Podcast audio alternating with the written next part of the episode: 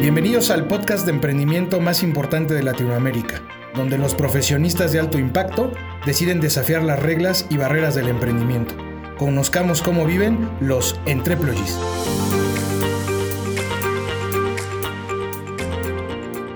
Bienvenidos Entreployees a una emisión más de este podcast de emprendimiento donde los eh, emprendedores de alto impacto vienen y nos platican sus historias. En esta ocasión tenemos un administrador de empresas por parte de la Universidad Iberoamericana, pero también es sommelier por la Asociación Mexicana de Sommeliers y obviamente también, ¿verdad? Tiene el rango de Chevalier du Tastendin. Tasteban. Tasteban, perdón. De, eh, de Borgoña. O sea, espero haberlo dicho muy bien o más o menos muy bien.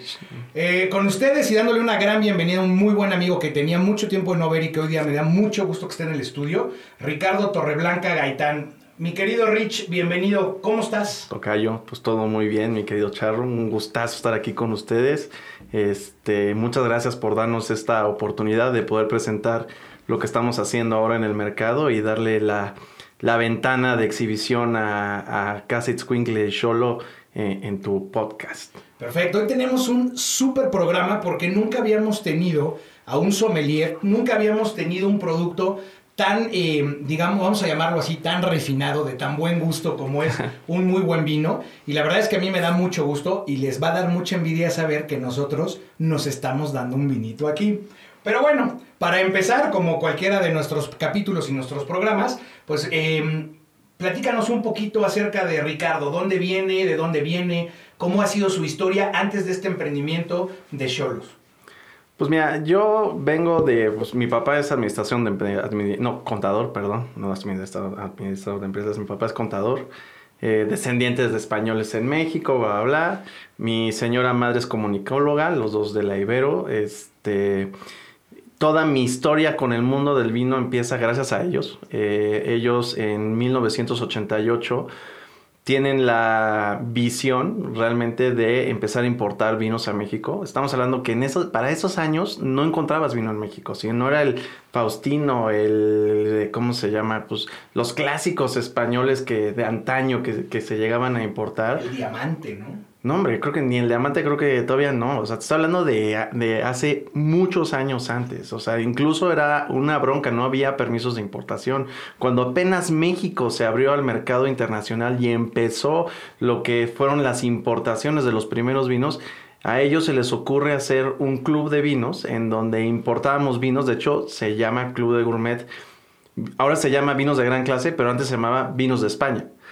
Entonces ellos su, lo que hacen es empezar a importar wine shots, que es, una, es un contenedor de vinos, y lo este, ofrecían a tarjetadientes de American Express. ¿Puro vino español? Al inicio era puro vino español, este, luego mi papá llega y dice, a ver, yo creo que hay un segmento de oportunidad y pues vamos a abrirnos al mercado y empezamos a importar vinos de España, de Francia, de Italia. Nuestra misión de Club de Gourmet siempre ha sido difundir la cultura de vino en México. ¿Cómo lo hacemos? Pues al presentar una selección de vino cada mes, en donde pues una vez puedes recibir un vino de, España, de Francia, de Italia, de Argentina, pero también de Líbano, de Israel, de Sudáfrica, este, de China. De China, que lo platicábamos ahorita en la antesala, ¿no? Decíamos, yo, le decía aquí a, Ricardo que había visto en una noticia de cómo el, vino chino ha, crecido en el mercado internacional de una manera importante. Es más, eh, principios o más o menos de, la segunda, de la primera década del 2000, ya traía temas competitivos con los Estados Unidos. Sí, no, China, la verdad es que mis respetos han hecho una inversión espectacular. Obviamente sabemos que los chinos tienen capital y se están literalmente llevando los chateaux completos, piedra por piedra, o sea, piedra por piedra a Nishan, China, que es como el valle donde mejor se ha adaptado la vid, que es el viñedo, para la producción de vinos chinos. Están llevando, te digo, desde la piedra hasta los enólogos, hasta las plantas, o sea, inversiones millonarias, pero se lo están llevando a China y obviamente están empezando a hacer vinos chinos de extraordinaria calidad, ¿no? Sí, que eso es lo que yo le preguntaba a Ricardo, porque le decía, mira, yo no soy tan experto, pero no me suena, o sea, me suena de toda la vida un buen vino español, un buen vino francés, hasta un buen vino argentino, argentino. Grandes, vinos. Mira, ahorita qué bueno que tocas ese tema, ¿eh? qué bueno que tocas ese tema. Que, que, un buen vino argentino un buen vino chileno, y es, y es algo con lo que quiero hacer un poquito la introducción, es el primer país de toda América, el primer país de toda América en producir vino es México. Y eso mucha gente no lo sabe. Entonces, y, siempre hay que aprovecharlo y hay que estar orgullosos de eso, porque además, déjate platico, la primer vitivinícola fundada en América es mexicana y sigue abierta y sigue produciendo vinos y lleva más de 400 vendimias ininterrumpidas. Y estamos hablando de Casa Madero.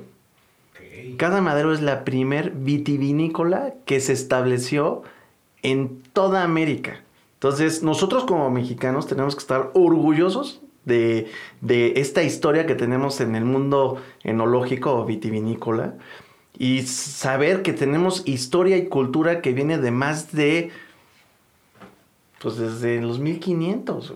Sí, o sea, me imagino que esto viene con los españoles, ¿no? Viene con los españoles, es establecido por la, la familia Madero, este, que piden un permiso a, que es Carlos, no me acuerdo si es Carlos V, el rey Carlos V, o Felipe II, es uno de esos dos. Carlos V es el papá y Felipe II es el hijo. yo los conozco como el chocolate, ¿no? ah, bueno, pues que está al lado, esto es lo que... Y las galletas, pero está bien, te voy a hacer caso. Pues es uno de esos dos que le pide permiso y de hecho hoy parte de ese permiso está impregnado en sus etiquetas. ellos eh, lo que hicieron es que subdividieron ese permiso, obviamente le tomaron este, fotos, y es parte de la carta donde el, rey de España les está dando permiso para poder plantar vid en México y es está en cada una de sus etiquetas. Entonces tiene esa como historia que este cliché que tiene que dices y además los vinos de Casa Madero a mí se me hace que tienen una propuesta enológica espectacular, ¿eh? No, y aparte ahí ya, digo, fíjate, yo no sabía esta historia, pero ahora ahí, como lo comentas, ya traes buen producto, traes historia, traes, traes, más. Exacto. Ah, bueno, pero entonces, como te platicaba, ¿cómo me meto este, a este mundo? Pues bueno, gracias a mis papás, ellos empezaron este negocio como un negocio, la verdad es que nos fue muy bien, eh, nos sigue yendo muy bien como club de gourmet. No, porque ha habido siempre una comunidad muy grande. Muy importante. Alemana, este, europea, digamos. Eh, pues española e incluso los mismos mexicanos que cada vez, esto es algo que tenemos que que, que, ha estado muy bien. Yo cuando, cuando arrancó el club ni siquiera pintaban los mililitros que se, se tomaban per cápita. Hoy estamos llegando al primer litro per cápita, o sea, después de treinta y tantos años estamos llegando al primer litro per cápita, pero oye, es un crecimiento importante en 30 años, ¿no? Entonces, y de los últimos 5 años para acá se está duplicando el crecimiento, entonces hace 5 años era 500 mililitros y ahorita ya estamos en los 980 mililitros per cápita y eso es pues muy bueno, ¿no? Entonces, eh, pues a mí cuando era chamaco, o sea, 13, 14 años, tuve la oportunidad, gracias a mi papá, este, de que me mandaban a, mis veranos me mandaban a trabajar los viñedos, a trabajar a las bodegas de España, de Francia, principalmente esos dos, este, y donde tuve la oportunidad de trabajar de la mano del mejor enólogo de España, un se llama José Manuel Pérez Ovejas, que la verdad hoy está empezando a emprender su propia bodega dentro de Ribera del Duero este, con bodegas como Michel Picard, que es una de las bodegas más importantes de Borgoña y por la cual años después me nombraron como jurado de las Chavaliers de la Tastubán de Borgoña, este, pero gracias a esa bodega y el trabajo que hice ahí con ellos, pero cuando yo era un adolescente, y es donde nace mi pasión por el mundo del vino y la enología y todo esto. A ver, platícanos antes, digo, para los que no conocen mucho de este mundo y que van a estar bien intrigados, perdón, en saber qué es un, ¿cómo dijimos que se pronuncia? Eh, Chevalier, Dulatas Duban de Borgoña. Ok, platícanos qué es eso, por favor. los Chevaliers de la Tastubán es, es, es la cofradía más antigua que existe en el mundo. Fue creada por un papa, es decir, ya no me acuerdo qué, el nombre del papa, en donde están promoviendo la producción y el consumo de los vinos de la región de Borgoña, principalmente en Europa y después en el mundo. Pero la verdad es que es una comunidad muy, muy pequeña, muy, muy cerrada. De hecho, no puedes inscribirte, tienes que ser nombrado. Este, y la idea es que eres un embajador de esa región en el mundo. y también como embajador, pues obviamente siempre estás como en el auge de estar probando este, pues, los vinos que se producen en, en, en Borgoña sobre todo, ¿no? También de este mismo grupo, todavía yo no soy nombrado ahí, pero espero mi próximo nombramiento, es en Santa Emilión, que hacen exactamente lo mismo, ¿no? Pero lo que son, no es que tanto seas como jurado, sino eres un embajador como para promover la producción de estos vinos en el mercado este, que tú representas. Y dentro de su mundo, pues eso es, digamos, una figura importante. Pues sí, o sea, es, o sea, no es lo mismo llegar que decir, oye, soy un turista, a llegar y decir, oye, soy un chevalier de la Tastubán, entonces donde ya te dices, ah, espérate, déjate, recibo por la otra puerta, ¿no? Qué bueno que llegaste, porque hay mucha chamba. Hay mucha chamba y qué bueno que viniste a mi bodega porque sabemos que vas a hablar, ¿no? Órale, eso está padrísimo. Sí, entonces fui el, fui el más joven de la historia de, la, de los chevaliers y de nuevo, gracias al trabajo que hice en Michel Picard, este este, que pues, pues, sin querer vas haciendo relaciones en el mundo y este, me fui metiendo y gracias a Dios se me dieron estas oportunidades y son oportunidades que agradezco mucho. gracias a, la oportunidad que me dieron mis papás de poder haber trabajado en esos viñedos, conocer a estas personas y realmente de involucrarme en este mundo, porque también le dieron la oportunidad a mis hermanos, pero mis hermanos se prefirieron ir de fiestas y de, y de agarrar la, ya sabes, ¿no? La, pues la fiesta como tal. Y yo no, o sea, yo la verdad desde chiquito fue de que a mí sácame al viñedo y a mí sácame a trabajar a la bodega y a mí sácame a trabajar con el enólogo, porque desde chico esa era mi pasión, o sea, yo dije, yo quiero hacer esto de mi vida. Es un mundo en el que creces, pero que al mismo tiempo te llama mucho la atención, se vuelve una pasión y que pues sacrificas a veces cosas pues no vamos a llamar banales, pero para ti sí menos importantes y, empiezas a, forjar un camino. Exacto. Y, está padre, ¿eh? Y, es, o sea, y es una pasión que yo tuve desde chiquito. Mis papás no me obligaron a tener esta pasión. Ellos nada más me dieron la oportunidad de poder trabajar ahí, al igual que mis hermanos se las dieron. Este, y sin embargo, conmigo yo sí tuve como ese clic, ese enamoramiento con, con, la tierra, con el cultivo, con el campo, con la producción, que a mí algo de lo que me encanta del mundo del vino es que es un producto que viene de la tierra, que tienes que respetar, que tienes que cuidar, que te da una fruta, que es la uva, y que y lo único que haces tú con esa uva es fermentarla, guardarla en unas barricas y luego la embotellas ya es tan tan.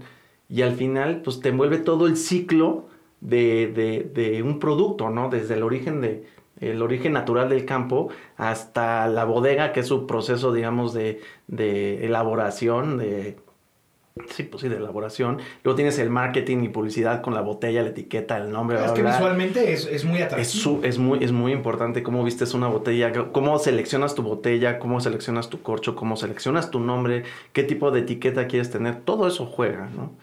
Entonces, pues así me fui involucrando. Este, desde antes de que me graduara de la Ibero, que fue en el 2007, eh, mi papá me dio la oportunidad de empezar a trabajar en importaciones. Después de importaciones me ofreció la dirección comercial, empecé como director comercial del club, eh, enfocado hacia lo que es el centros de consumo, que son restaurantes. ¿Seguían importando N cantidad de vinos? Sí, seguíamos importando. hasta la fecha? Seguimos importando. De hecho, el club a la fecha seguimos siendo el club más importante de vinos como tal en México. Visiten en, nuestra página www.clubdegourmet.com.mx. La verdad vale mucho la pena. Eh, desde, ahorita te voy a platicar todo lo que estamos llegando a hacer ahí, pero está muy padre, sobre todo si te gusta la cultura del vino, hacemos catas, cenas maridaje, viajes enológicos, este, etcétera, etcétera, ¿no? Y también, por ejemplo, bueno, entonces, trabajando ahí, pues, empecé a hacer relaciones con muchísimos restauranteros, este, con muchas cadenas de, de restaurantes, sobre todo como CMR, Grupo Junan, Grupo Sinestesia, pero también con pequeños chefs que son con los que tienen extraordinarias propuestas gastronómicas como Chanclas, que sé que lo acabas de tener hace poquito, pero como Chanclas, como Íñigo Arrachea de Castizo, como Michael Calderón de Grupo de Huset, este, como Enrique Olvera de Puyol, eh, Laura Santander de Lois y Margaret, y bueno, Margaret ya lamentablemente ya cerró, pero sigue Lois y Loreta, que son dos propuestas gastronómicas espectaculares, con Abel Hernández, que es su socio comercial, que es el de los chefs, etcétera, etcétera, ¿no? Y pues a través del trabajo con ellos y estar involucrado en lo que estábamos haciendo, este, hace, desde hace como 10 años yo empecé a observar que el vino mexicano a pesar de la tradición y la cultura que tenemos, pues, cada vez como que empezó a tomar más forma y más forma. Tú lo puedes ver, antes abrías una carta de vinos en un restaurante y veías que mayoritariamente eran España, Francia, Argentina, Chile, y había como cinco etiquetas por ahí de, de México y si te iba bien, ¿no? Ah, y, y, les hacíamos el fuchi. Y le hacía, claro, había un malinchismo. Le hacíamos como mexicanos. No, y, y había, había, un malinchismo hacia lo que es este, el, el, las vinos mexicano muy fuerte. Sí lo había, sí lo había, claro que lo había. Este, pero eh, luego empezaron proyectos muy interesantes en el Valle de Guadalupe como Paulo Pauloni, que es eh, Viñas Montesfiori, que para mí hace uno de los vinos que más me gustan dentro del valle, como Amado Garza, que tiene Viñas Garza, con el, gran Amado, este, eh, Mogorcito y demás, que se me hace también una extraordinaria propuesta, como Monte que es, Monte que realmente es el primero que empieza a hacer como toda esta tendencia de producir vinos de extraordinaria calidad. Los fundadores del Valle de Guadalupe es este Vivayov, que si quieres te platico un poquito de la historia del Valle de Guadalupe. El Valle de Guadalupe es fundado por una comunidad rusa que viene hace dos o tres generaciones, en donde estaban huyendo del comunismo de, de, Rusia, cuando cae este, el imperio ruso y empieza toda esta parte comunista, hay una fuga de, de rusos y México siempre ha sido un país que, que siempre ha alojado a los, a los, a los, a los exiliados. A los exiliados, ¿no? Y les dio la bienvenida y los mandó a lo que hoy es Valle de Guadalupe. Y es una comunidad rusa la que empieza y funda lo que es Valle de Guadalupe, ¿no? Entonces hoy tenemos bodegas como Vivayov, este, que es una de las primeras bodegas vitivinícolas, luego Santo Tomás, que es una de las bodegas más importantes dentro del valle, mucho más comerciales, pero una gran, gran este, bodega del Valle de Guadalupe, también un honor y es tener a una bodega tan importante como ellos y Santo Tomás, que también es otra de las grandes bodegas, pero ellos producían masivamente, ¿no? Domecq también es otra de las grandes bodegas. Este, ellos producían mucha uva, mucho vino, mucho uva se iba para el brandy, este, y después llega Montechanic y llega y dice, oye, ¿sabes qué? Pues yo quiero empezar a hacer vinos de alta gama en Valle de Guadalupe. Y es a través de Montechanic que se hace un parteaguas dentro del valle y en donde se empieza a hacer vinos de alta gama dentro del Valle de Guadalupe, vinos de guarda, vinos con otra, con otra propuesta vitivinícola, ¿no? Que hoy día es un lujo, ¿no? Este, esa zona hoy, en día, hoy en día está tomando mucho auge. Yo creo que todavía estamos, estamos hablando como si fuera el Napa Valley mexicano, pero todavía cuando Napa Valley era todavía arrancando, no cuando estaba ahorita ya este Ingle, no Copus, bueno, no, o sea, estamos hablando de como los inicios de y que eso es lo padre ahorita de involucrarse dentro del Valle de Guadalupe. Bueno, Ahora, una pregunta, Rich. En, en, en, en México tenemos, hasta donde entiendo, bueno, está el Valle, pero también tenemos hacia el Bajío otra zona importante de vinos. ¿Hay más zonas en México o solamente es Bajío, el Valle? No, hay muchas zonas en México. De hecho, del Bajío hacia el norte se puede plantar la vid. Cada uno con sus propuestas, sus restricciones y cada uva se va a llegar a adecuar de una manera diferente. Pero hoy te digo, estoy yo realmente sorprendido con una bodega que me acaban de presentar. De hecho, me la presentó mi vecino, que bueno, se llama Rodrigo Islas, que yo lo quiero mucho este, me presentó una propuesta de vinos que se llama Santísima Trinidad. Y yo le decía, oye, ¿sabes qué? Es que a mí, fíjate que los vinos del Bajío como que no me acaban de encantar, mejor regálame otro vino, ¿no? y me dijo, no seas sangrón, eh, este, pruébalo, no sé qué. Y le dije, bueno, lo voy a probar. Me dio un merlot de Santísima Trinidad y me quedé sorprendido. Dije, wow, qué vino, o sea, wow. Y de ahí los busqué y ya los estoy comercializando yo. Pero es que eso está padrísimo porque obviamente el que haya N cantidad de lugares que estén produciendo vino, empieza a haber algo que se conoce como competitividad. Y, y, las empresas empiezan no solamente a, lo que decías, ¿no? A hacer producción en masa. No. Ah, no, ahora queremos tener calidad. una calidad internacional porque eso te empieza a dar un sello. Claro. Y me encanta escuchar lo que estás diciendo, otra vez, orgullosamente mexicano. Claro, claro. Entonces, bueno, entonces tienes el Bajío, ¿no? La, parte más sur que puedes plantar viñedos o vid es el Bajío.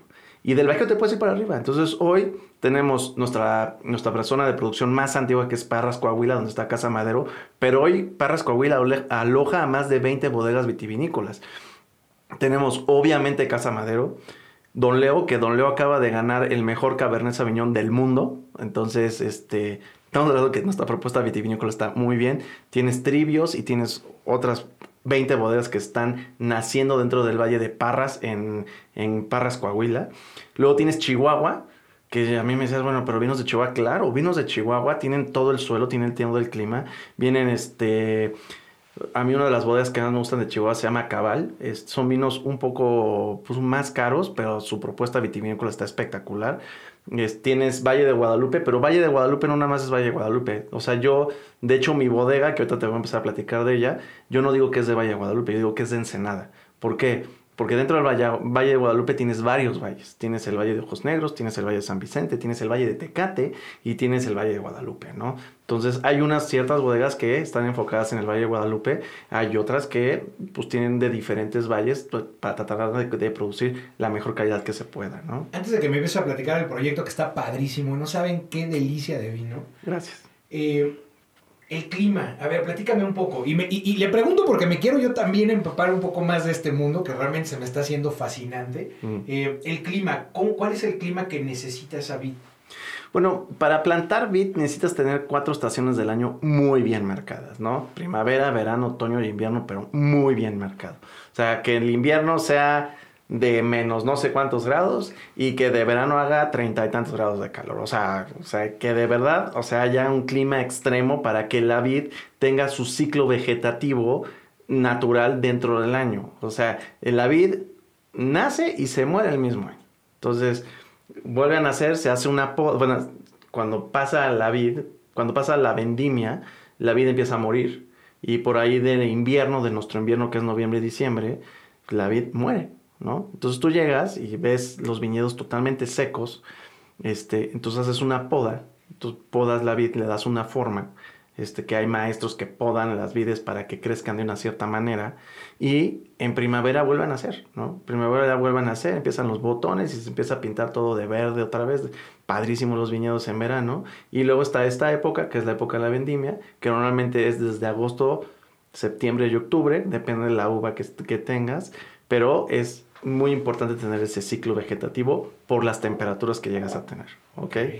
Ah, pues este, está interesante porque justo el año pasado estábamos, eh, tuvimos un viaje ahí, eh, digamos, eh, de un amigo que se casó en Canadá y, un par de días después de su boda fuimos hacia la parte de Niágara.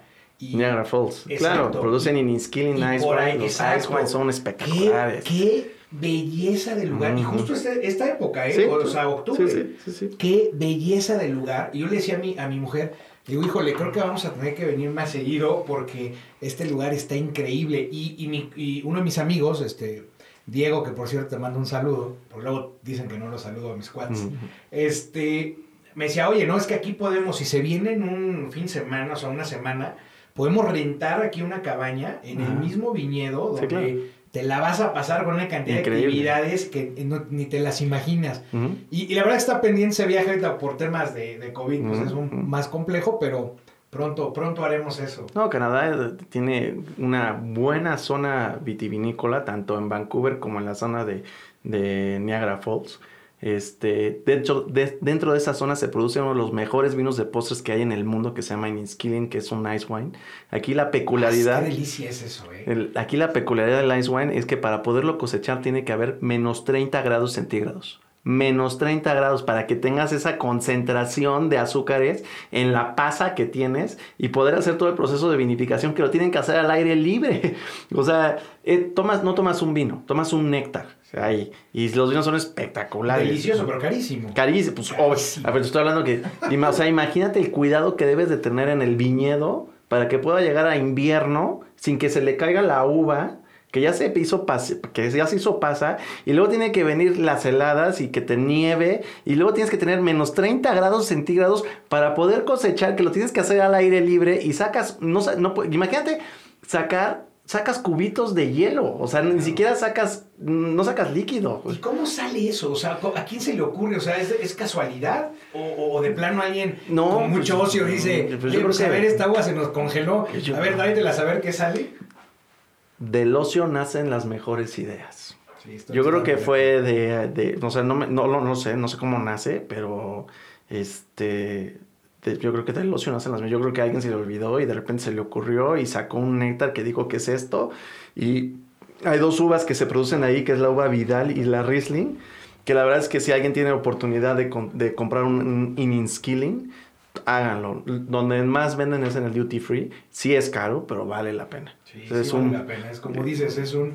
Es un, es un este, néctar. Es un néctar. Es un néctar. Entonces, volviendo al tema, entonces, este pues yo empiezo toda la parte de la comercialización y bla, bla, bla, y con los contactos con los, con los restaurantes, y, y, los restaurantes me empiezan a decir, oye Ricardo, ¿y por qué tú no tienes tu marca de vinos? Y yo, pues, pues, pues no sé, porque yo soy comercializador y porque soy importador, y, pero pues, o sea, ¿por qué no, no?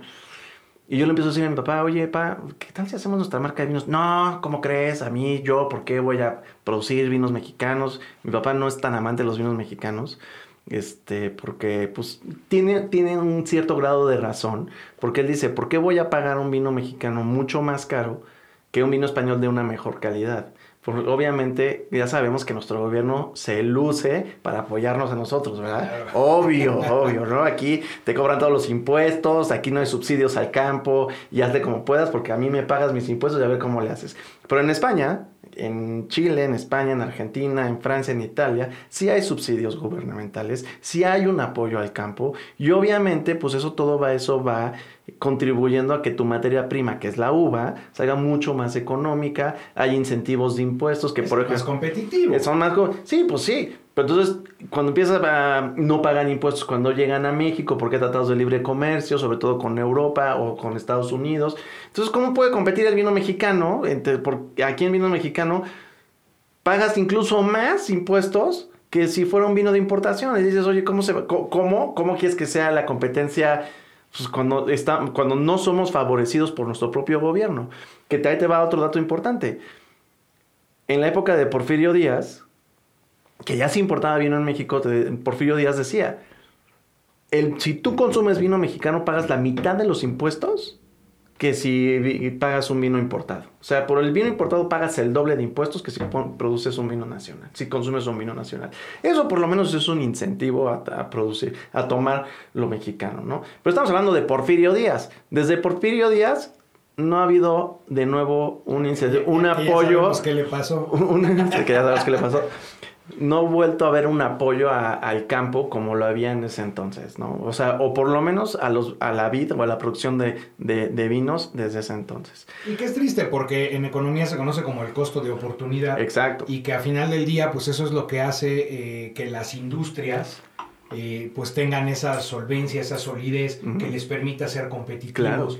Pues bueno, si nos escucha alguien que esté muy metido en esta parte de Hay que apoyar al campo mexicano. De verdad, este, tómelo muy en cuenta porque vale mucho la pena el, apoyar a, nuestro campo eh, y apoyar esto, este tipo de nuevos proyectos que no solamente son de buena calidad, sino que ponen el nombre otra vez de México en los lugares donde yo creo que siempre debemos de estar. Claro, estoy totalmente de acuerdo contigo. Ojalá que sí. A mí si me llegas a preguntar, el futuro de México no está en proyectos de petróleo, no está en proyectos, está en el campo mexicano. lo hemos visto con el aguacate mexicano. Con el aguacate. Por favor. La vid, este, la cebada, o sea, nuestro, tenemos una de las, y también por ejemplo, de hablando de energías renovables, toda nuestra parte norte de México es una de las principales zonas donde se puede producir energías renovables, pero bueno, eso ya son otros temas, ¿no? Son otros temas. Oye, y entonces, eh, cuando los restauranteros te invitan a Me empiezan a decir y yo como que empiezo y digo, bueno, pues ¿por qué no? no? Entonces hablo con uno de mis mejores amigos que se llama Roberto Gottfried, que es una de las personas que más admiro y más quiero, y también con otro compadre que se llama José María Pérez Montaño. Este, y les digo, oigan, fíjense, yo, ah, bueno, antes de esto, eh, yo me asocio con Bodegas Alianza para empezar a hacer unas alianzas que son tiendas de vino, de, bueno, de alcohol y de vino, donde tengo muy buena relación con el dueño, donde me dice, oye Ricardo, ¿qué te parece? Hacemos una mezcla y tú empiezas a vender vino. Y entonces empezamos y un día él me dice, oye Ricardo, fíjate que mandé a hacer un vino a Valle de Guadalupe y quiero que lo pruebes. Pues va, se llama Inspiración Coco, Neviol. Entonces me lo da, lo pruebo, digo, ¿qué es esto? Esto está espectacular, o sea, ¿qué, qué, es esto? Yo pensé que sí, ¿qué es esto? No, no, no, no, no, esto es espectacular. Literalmente volteó la botella, que donde vienen todos los datos del, del, pues, del productor. Y le hablo por teléfono y le digo, oye, te tengo que ir a conocer. O sea, perdóname, te tengo que ir a conocer. Tu vino me encantó. ¿Qué, qué es esto, no? Me dice, pues sí, vente, si me quieres conocer, pues vente. Entonces tomo... No hay bronca. no hay bronca, solo que tú llegas a ver cómo le haces, ¿no? Entonces, pues, mi siguiente cosa, me trepo un avión, lo voy a ver, me voy a conocer su bodega, su, su propuesta de vitivinícola. Y le dije, no, pues está, o sea, la verdad es que me encantó, quiero hacer un vino contigo. Me dijo, órale, pero pues la, necesitamos capital. Entonces fue cuando hablo con mis amigos y les digo, oigan, pues quiero hacer un vino, ¿qué tal? ¿Qué les parece? No sé qué. Me dice, ay, sí, vamos a hacer un vino y lo vamos a poner como el nombre de nuestros primogénitos, ¿no? Entonces, este, el primero se va a llamar Isabela y el segundo se va a llamar Alonso y el tercero se va a llamar Tomás y, dije, pues bueno, sí, le podemos bodega familiar una cosa así, ¿no? Y a ver, a ver qué sale. Y entonces la cosa es que cuando pues yo voy a todo lo que es la vendimia, al proceso de las barricas, no sé qué, la, la primera vez mandamos a hacer 1800 botellas, que la verdad es que no es tanto. Este, 1800 botellas es como cuatro barricas de vino, para que más o menos te des una idea. Este, y ya me las entregan. Yo les digo, a ver, yo quiero hacer un blend de Nebbiolo con Cabernet Sauvignon. Oye, Ricardo, ¿por qué Nebbiolo con Cabernet Sauvignon? A mi gusto personal, la uva que mejor se ha adecuado al Valle de Guadalupe y en sí a toda Ensenada es la Nebbiolo. Bueno, no la Nebbiolo, porque hay un clon que es Nebbiolo, pero ya está modificada hacia el suelo mexicano. Entonces, ahorita me acaba de decir mi enólogo, me dijo, es que le decimos Nebbiolotl, que es este Nebbiolotl. No es el clon original de la Nebbiolo italiana, es un clon modificado al suelo mexicano. Es un criollo, por decirlo Es un criollo, es un Nebbiolo criollo, este que la verdad a mí se me hace que se ha adecuado al valle espectacularmente bien, es la calidad que estamos tomando ahorita, que se me hace una propuesta espectacular.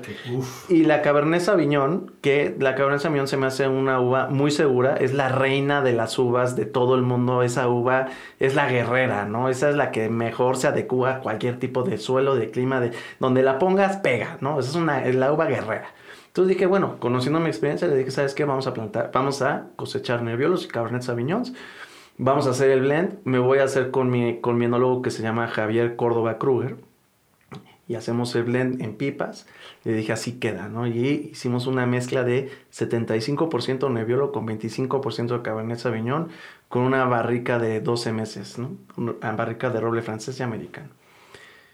Entonces yo tenía una botella preciosa, un corcho que no tenía branding ni nada, pues botella, dije, ah, pues ya está, súper bonita, se iba a llamar Isabela. Y cuando estoy haciendo el blend, había un restaurantero de Mérida, no me acuerdo su nombre, pero que también tenía una hija Isabela, y donde se le había ocurrido ponerle a su vino Isabela. Entonces, súper idea. Entonces yo creativos le digo, bien creativos todos. Entonces yo le digo, le hablo a mi compadre y le digo, oye, ¿qué crees, compadre? Digo, pues no lo vamos a poder poner Isabela, güey, ¿por qué? Pues ya no las ganaron, ¿no? Entonces, pues lo lamento. Entonces me dice, no, oye, pues ¿qué hacemos? Le dije, a ver, ¿cuál es nuestra intención, güey? ¿Quieres que lo vendamos o quieres hacer un vino para nosotros? Para tu casa. Para tu casa, ¿no? Entonces, si quieres hacer un vino para tu casa, está perfecto y le ponemos el nombre que quieras y le pongo una etiqueta que quieras y no hay problema. Lo vendes ahí, le mandas de regalos de, la empresa y lo que tú quieras y se acabó. No pasa nada. O nos tomamos este one shot, le ponemos un nombre comercial y vemos cómo nos va. le digo, nos arriesgamos. Nos arriesgamos. Yo le dije, el vino está hecho, está espectacular. Le digo, el, el, primer vino que nosotros hicimos, la verdad, le dije, hasta parece que es hacer vino, ¿no? O sea, que dices, a ver, bueno, no hacerlo, mezclarlo, porque la verdad es que el que, lo hace y hay que darle su título, su nombre, porque sí es toda una metodología, es el enólogo que es Javier Córdoba, que es un enólogo. Entonces yo nada más hice la mezcla. Entonces yo cuando le dije, oye, este, la mezcla quedó espectacular, tenemos un vino extraordinario, o sea, le dije, es un vino realmente extraordinario. Y me dice, a ver Ricardo, pues proponme, vamos a hacerlo comercial, vamos a hacer, a ver, tú me lo dices que ahí tiene una oportunidad, vamos a hacerlo. Le dije, órale. Entonces empiezo a pensar y le digo, bueno, pero ¿cómo le puedo poner, no? A ver, quiero decir que es un vino mexicano, este, que no importa dónde te lo tomes en el mundo, que sepas que es un vino mexicano y sin decirte México, ¿no? Entonces empiezo a pensar, pues, ¿cómo le pongo, cómo le pongo, cómo le pongo? Y este, digo, bueno, le voy a poner Sholo. Entonces, ¿por qué Sholo? Pues obviamente en referencia al Sholo Squinkle. Entonces dices, le, digo, le digo a mis amigos y a mis primos, les digo, oye, le voy a poner a mi vino Cholo. No, hombre, estás loco, ¿cómo le vas a poner Cholo? Te van a confundir con los que traen, la, ¿sabes? ¿no? los, los jeans en la, a la mitad de la pompa y no sé qué. Los cholos. a los cholos, no, a los cholos. Y, le dije, no, no, no, es que no me estás entendiendo. Me dice, no, sí estás loco, ¿cómo le vas a poner así? Entonces, trabajando con mi esposa, que la verdad es una persona que yo, es de las diseñadoras más, diseñadoras gráficas más talentosas que conozco. A mí se me hace que ella es, es, una genia haciendo las cosas. Le platiqué mi idea, este, le dije más o menos lo que quería y ella me diseñó esta etiqueta que hoy tenemos, en donde pues te habla de una seriedad, este, es, es, algo muy, muy, muy formal. Es elegante. Es, es, una etiqueta muy elegante en donde pues eh, se, llama Sholo. Eh, y mucha gente me, también me pregunta, oye Ricardo, pero ¿por qué Sholo, no? Pues sí hace referencia al Sholo Squinkle, pero porque es una, pues, es una figura, es una referencia de México, no importa en dónde. Te habla de la mítica de la, o el misticismo mexicano, de la cultura mexicana, de la historia mexicana. El Cholo es la primer raza de perros que existe en el mundo. Es originaria de Colima, pero tiene más de 3.000 años de antigüedad. Este, es gemelo de Quetzalcoatl. Muy sabrosos, por no, no es cierto. Es, gemelo de Quetzalcoatl, dios del inframundo. O sea, tienes una parte de historia y cultura que puedes jugar con eso que dije, bueno, pero ¿por qué no llamarle Sholor? ¿No? O sea, ¿por qué no? Oye, que hoy día el, el Sholor Squinkle es parte de un, de un mundo muy fancy. No, claro. Porque quieres comprar uno y cuestan una fortuna. no es que haya aquí, no, o sea, no es como, digo, desafortunadamente de perritos callejeros, pero no es como que lo encuentres en cada esquina. Y estuvo, y estuvo en peligro de extinción. Estamos hablando que hace 20 años o hace 15 años estuvo en peligro de extinción. Y es gracias a Hank, el dueño de los Cholos de Tijuana, que realmente él hace un esfuerzo por salvar a la raza, porque ni Frida Kahlo ni Diego Rivera, o sea, a pesar de que eran perros que ellos tenían, este, no eran tan famosos hasta que, eh, pues hace 20 años, 15, 20 años, Hank, eh, el dueño de los cholos de Tijuana, este, adopta esta raza, saca a los cholos de Tijuana, bla, bla, bla, y es, realmente es él, una de sus cosas positivas que ha hecho en, el mundo es salvar a los cholos de, de la extinción, de la extinción. Entonces, luego se viene Pixar, que hacen este Coco, y tenemos a la figura del Cholo Squinkle ahí, este, haciendo lo que debe de hacer un Cholo Squinkle. Él es tu guía en el mundo espiritual. Entonces es algo... Eso está pues, padrísimo. Está muy padre. Entonces yo lo que estaba haciendo es jugar con ese misticismo. De hecho, este, cuando ya ahorita, pues te estamos, ahorita te platico los pasos, pero cuando yo empiezo a platicar de mi proyecto de Casa Squinkle, es, es hablar de toda esa cultura, ese misticismo este, de esa tradición mexicana que nos debemos de sentir súper orgullosos, ¿no? Entonces, este, saco el neviolo. Eh, y lo, primero que hago, cuando ya tengo el nombre, la etiqueta, obviamente registrada ante el INPI, bla, bla, bla, eh, pues voy con uno de los mejores sommeliers que hay en, México, que estamos hablando que es el número 13 del mundo, que debemos también sentirnos orgullosos de, eso, y es el sommelier de eh, el Hotel Presidente. Se llama Luis Morones. Eh, una, la verdad es que es una figura súper reconocida y yo la verdad, mi respeto y admiración. Además es un tipazo súper humilde, gran, gran persona. Si un día lo quieres entrevistar, de verdad vale mucho, la pena. Es un tipazo y es una biblioteca de vinos. Es impresionante lo que el señor sabe. Entonces le dije, oye, este Luis, pues te quiero proponer a ver qué tal, este, pues, a ver, te llevo mi vino para que me lo califiques y que no nada más sea a mi gusto, ¿no? Entonces ya le llevo mi propuesta de Cholo, Neviolo, la etiqueta, bla, bla, bla, bla. Lo prueba y me dice, a nivel nacional tienes 9.8. Bueno, pues bien. Y a nivel internacional te pongo 9. Y yo, ah, bueno. buenísimo, ¿no? Y me dice, no, nada más eso. Hoy entra Grupo Presidente y mañana quiero que me surtas. Pues todavía mejor. Pues todavía mejor. Entonces luego me voy con otra extraordinaria amiga que tengo y otras también de las personas que más respeto en el mundo gastronómico, que es la compradora de grupos MR que se llama Georgina Salazar. Este, y también le llevo, estábamos ahí en The Capital Grill y este, le llevo a probar lo estábamos en una, una comida maridaje porque así es como ellos seleccionan sus vinos. Se lo llevo, lo prueba y me dice, espectacular Está buenísimo. Buenísimo. Hoy entra a Grupo Semer. para mis marcas tops. Pues buenísimo, ¿no? Entonces ya llevo dos. Pues yo como Luis y Georgina voy a traer a Por mi favor. guía espiritual. Exacto. ¿verdad? Más cerca eh, y me voy a servir un poquito más. Mm. Pues para poder, eh, pues, Disfrutar, disfrutar. pues ¿no? más bien eh, compartir yo mi experiencia. Claro, ¿Verdad? claro. Ahorita si quieres te te doy una mini cata, ¿no? Este, luego lo llevo, y este ya con este yo cierro ese ciclo. Lo llevo con, con un, un amigo que también, que gastronómicamente se me hace una de las personas que más conocen la operación de los restaurantes, los gustos y demás. Se llama Mariano. Él trabaja para Grupo Hunan. Este, y me dice, bueno, Ricardo, tu vino me encantó y lo quiero que sea el vino por copeo de los restaurantes silvestres. Y ese realmente fue el parteaguas de Sholo. Entonces es cuando Sholo pues tiene una penetración al mercado impresionante. De repente me empiezan a hablar la gente y me dicen, oye, es que está espectacular, lo probé en el silvestre o lo probé en de Capita Grill o lo probé en el Palm y va.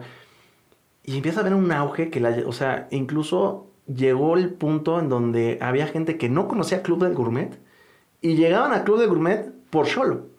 Entonces, este, me dicen, es que agarré la botella, me encantó, vi, vi dónde lo comercializaban y me vine porque pues lo quiero comprar.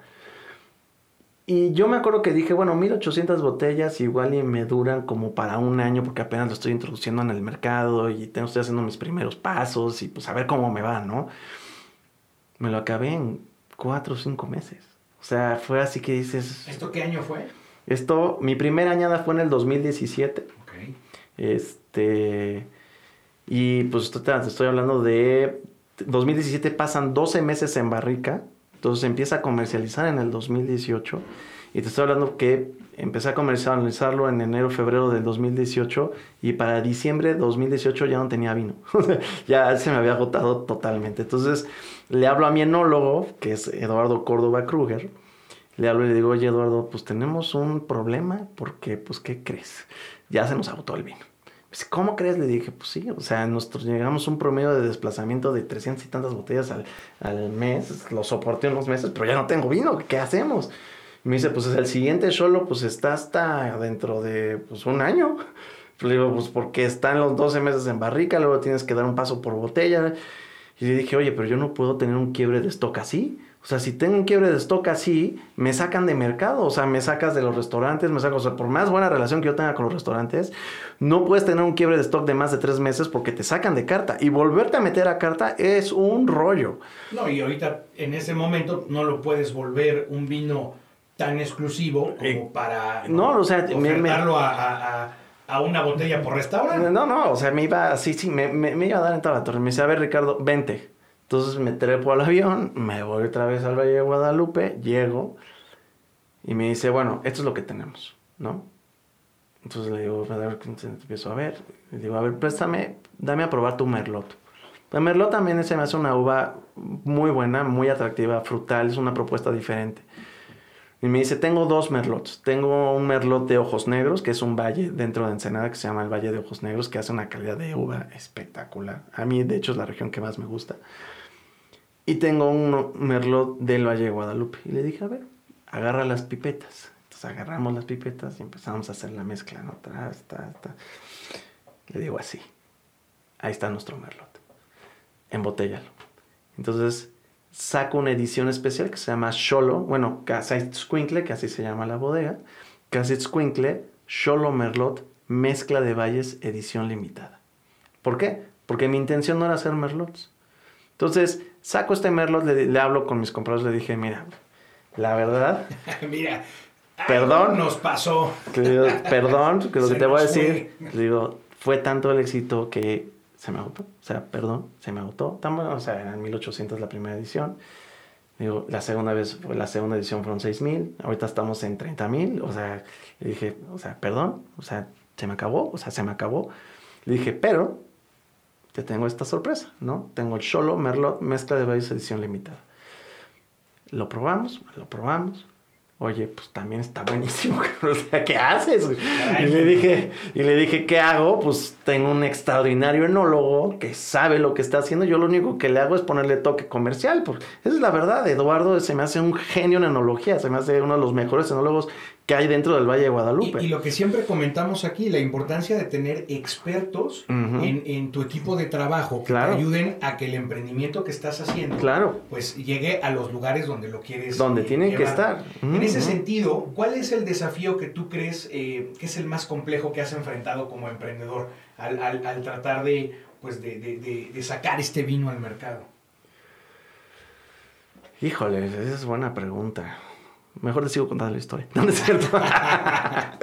este, hijo, el, el, mayor desafío. Mira, yo creo que encontrar al grupo correcto de inversión que te apoye en tu proyecto es lo más importante. Para invertir en el mundo del vino, tienes que entender, tienes que ser apasionado del vino, porque no vas a ver tu retorno de inversión hasta años después. El vino lo cosechas, ¿no? Primero tienes que comprar la uva Luego tienes que hacer una inversión para hacer tu bodega. Una bodega no es barata. O sea, tienes que poner tanques de fermentación especiales que son importados que no son baratos. Tienes que tener una despalilladora que no es nada barata. Tienes que tener un enólogo que sepa qué es lo que está haciendo, que pues también tienes que invertir. Este, tienes que tener un cuarto frío, tienes que tener barricas. Una barrica de vinos que pues sacaron de una barrica de vinos 288 botellas. Cada barrica te cuesta por lo menos 800 dólares la barrica. Entonces, y después de que haces todo eso, que les estás mete y mete y mete y mete lana, tienes que esperar 12 meses de la barrica, más otros por lo menos 6 meses de la botella para poderlo sacar a mercado.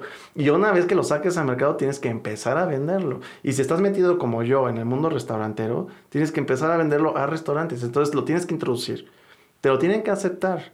Lo tienen que comprar. Y después de que lo tienen que comprar, lo tienen que vender. Y después de que lo tienen que vender, te lo tienen que pagar. Y después ya puedes empezar a tener un retorno de inversión. ¿Pero qué crees? A 120 días. Pero, pero, pero, ¿qué crees? Cuando ya estás, hiciste todo eso, pues ya se te pasó tiempo. ¿Y qué crees? Ya tienes que volver a comprar la siguiente uva. Porque la uva, o sea, o bueno, no comprar, o sea, tienes que plantar los viñedos o tienes que hacer. Porque los viñedos se plantan en enero y febrero. Porque si te pasas de enero y febrero ya no pega la vid.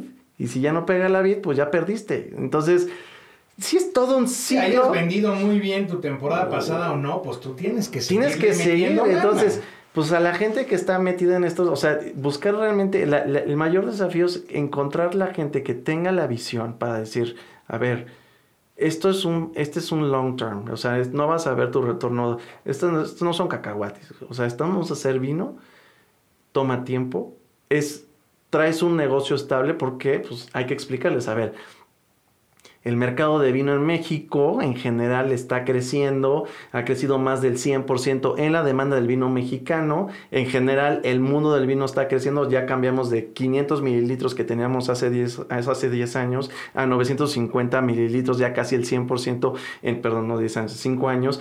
En 5 años se duplicó casi, casi tu, tu, tu universo dentro del vino mexicano tu crecimiento es más del 100%. ¿Qué quiere decir esto? Que las bodegas mexicanas se acaban sus producciones.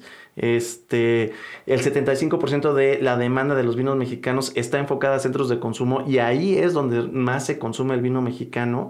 Entonces, tú le das todos estos parámetros y le dices, tu inversión es muy segura, pero toma tiempo, Pero es de largo tiempo. Entonces, tienes que encontrar, para mí mi reto más importante fue encontrar la gente que entendiera que su inversión iba a pues, ser a largo plazo, ¿no?